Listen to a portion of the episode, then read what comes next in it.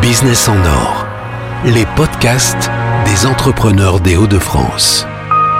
Podcast à distance aujourd'hui avec Isako Seno, qui est le cofondateur de Freakly, un nouveau concept de marketplace. Isako Seno, pouvez-vous vous présenter? Oui, bonjour Benoît, euh, merci.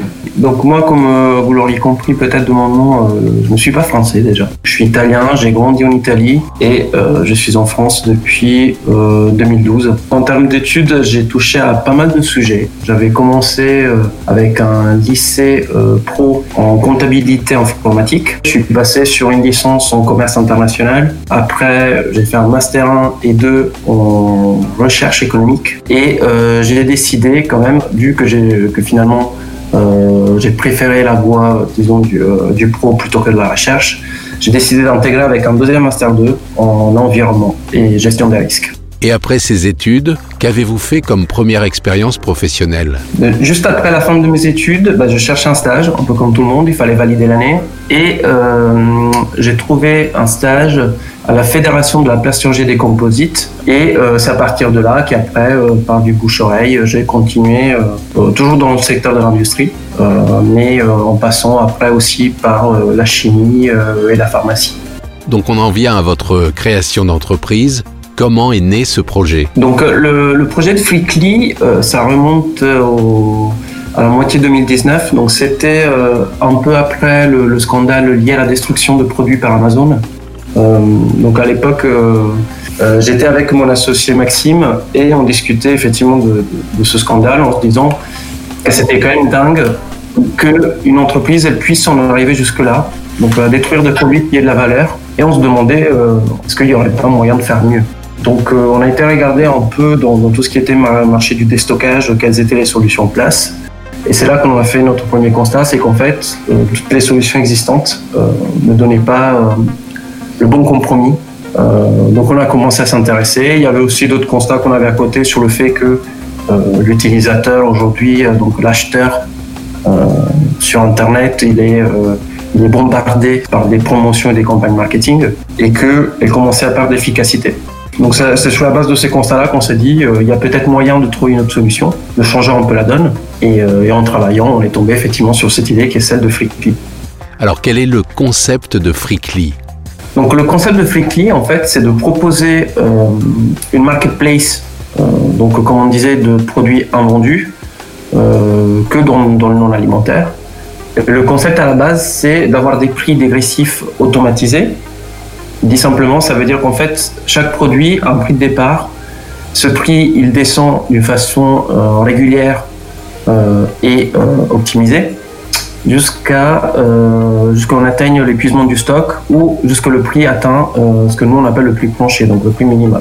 Ces ventes sont disponibles combien de temps? C'est des ventes éphémères, donc d'une durée assez limitée. Et nous, ce qu'on souhaite faire, en fait, c'est de mettre le consommateur un peu dans une espèce de jeu dans lequel dans lequel le, consommateur il a le choix entre attendre pour avoir un meilleur prix, mais avec le risque que euh, le produit ne soit plus disponible. Après, la durée d'un produit, de, la vente d'un produit spécifique, ça dépendra du type de produit, ça dépendra de la période, ça dépendra aussi de euh, l'animation qu'on arrivera à créer dans notre communauté juste avant la vente. Donc il y a plusieurs variables, disons, qui vont influencer cette durée, mais on reste quand même sur une durée inférieure à deux semaines. J'imagine qu'il n'y aura pas de produits alimentaires périssables, mais quel type de produits pourra-t-on trouver sur Freakly Effectivement, euh, nous ne travaillerons pas avec des produits périssables pour une question de, délai. Il va y avoir du, prêt-à-porter, euh, des meubles, il peut y avoir effectivement des articles de sport et, euh, et bien d'autres choses, avec certainement un accent sur tout ce qui sera prêt-à-porter, parce qu'effectivement, ce système de prix dégressif euh, demande qu'il y ait une certaine flexibilité aussi au niveau des marges. Donc, euh, comme vous savez probablement, euh, quand on regarde par exemple le produit électronique, les produits électroniques, c'est des produits qui ont des marges très faibles et du coup, il est beaucoup plus difficile d'aller jouer sur, sur les prix de vente. Donc on est d'accord, on parle de produits neufs exclusivement. C'est ça. Ce n'est pas des produits d'occasion, c'est que du neuf. nous, chez Fleckly, on souhaite effectivement garder ce positionnement-là. pourquoi? Parce qu'il y a beaucoup de produits neufs aujourd'hui euh, qui risquent euh, d'être détruits juste pour, un besoin d'espace. il n'y a pas très longtemps par rapport à la loi qui vient de passer. Ça, ne sera plus possible de détruire des produits à partir de 2022. Donc en transition, nous, on s'était effectivement essayé de donner une autre chance à ces produits-là et essayer justement d'éviter que ces produits puissent partir à la benne. Vous avez déjà prospecté des partenaires et des marques qui vont utiliser votre concept? Nous avions déjà effectué une première période de prospection quand on a lancé le prototype, donc euh, début janvier. Et aujourd'hui, on a recommencé euh, pour la lancée euh, du site, comme je disais, courant mai. Et nous avons déjà des marques qui souhaitent travailler avec nous, avec qui on est en train de tester justement la partie, la partie back-office du site. Et euh, c'est des marques, comme je disais, on est plus sur du, euh, du prêt-à-porter pour l'instant, mais on retrouve aussi d'autres produits, comme ça peut être des produits de loisirs, par exemple. Parlons un peu de vos futurs clients. Quel type de clientèle vous ciblez? Donc, euh, nous avons choisi d'avoir un positionnement basé sur, sur trois mots. Donc, Freakly, il se veut un shopping cool, ludique et responsable. Donc si je reprends les trois mots, donc cool, c'est euh, par rapport aux produits, nous on souhaite, on a des produits à la mode et de qualité. Donc on va mettre plus euh, l'accent sur du euh, sur du made in France par exemple. Ludique pour le, le système du mécanisme de prix, mettre l'utilisateur un peu dans un dans une situation disons gamifiée. Et le troisième mot qui est responsable.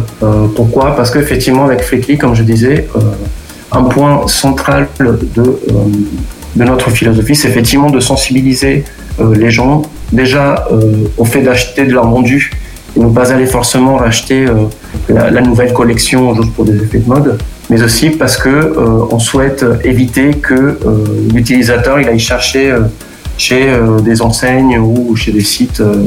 je pense surtout à des sites de l'étranger qui vendent des produits de mauvaise qualité. Donc pour répondre à ta question, on pense que la meilleure cible aujourd'hui pour avec ce positionnement-là, c'est une cible plutôt jeune. Euh, donc on part sur du 20-40 ans euh, comme, disons première cible.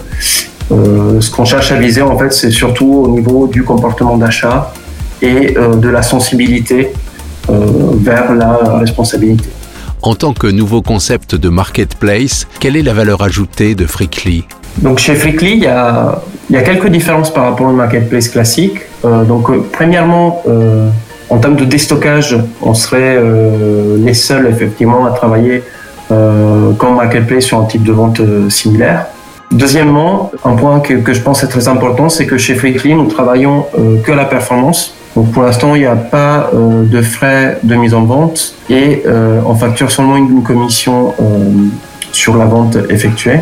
Mais en plus, chez Freakly, ce n'est pas une marketplace classique dans laquelle le vendeur il dépose son produit et il attend qu'il soit vendu. Euh, nous, on s'occupe aussi de la partie publicité euh, du produit euh, juste avant la vente afin d'augmenter l'efficacité de l'opération et avoir plus de visibilité au sein de notre communauté, mais aussi au sein de, généralement des réseaux sociaux.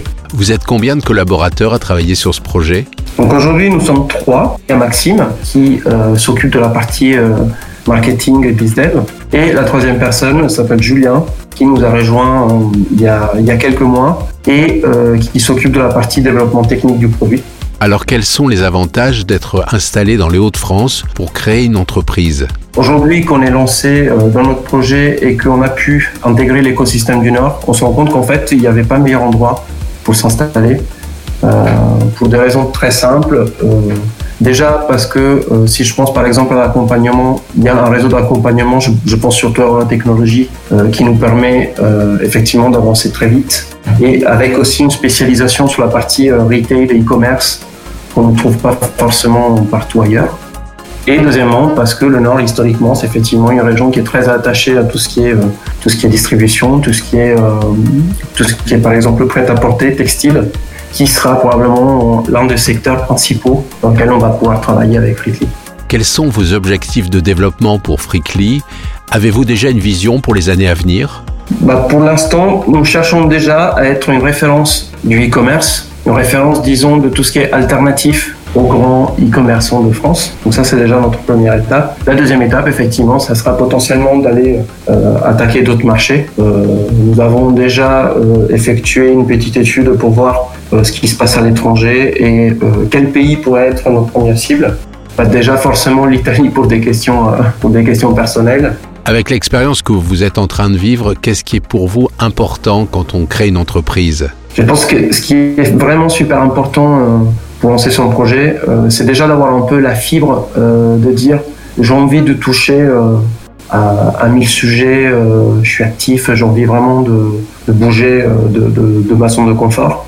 Ça, c'est le principal. Deuxièmement, c'est vraiment avoir une, vue sur la prise de risque euh, très détendue.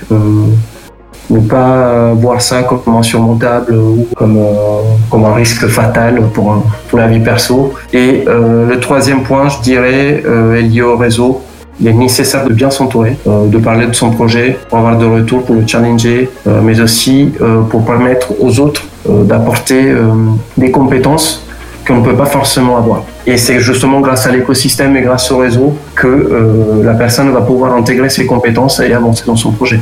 Sinon, vous prenez le temps de vous consacrer à d'autres activités Oui, oui, carrément. donc je fais pas mal de sport. Euh, donc je fais du triathlon euh, en mode loisir, donc euh, pas inscrit en club. Et j'ai aussi un groupe de, foot avec qui je joue régulièrement. Et parallèlement, je fais aussi pas mal de cuisine. Ça, ça me prend pas mal de temps. Je, passe, je suis capable d'y passer des heures pendant mon week-end. Et c'est vraiment, c'est vraiment quelque chose que je trouve intéressant parce que ça permet de développer à la fois la créativité tout en se faisant plaisir. Merci Isaac Oseno et bonne chance pour Fricly. Merci Benoît.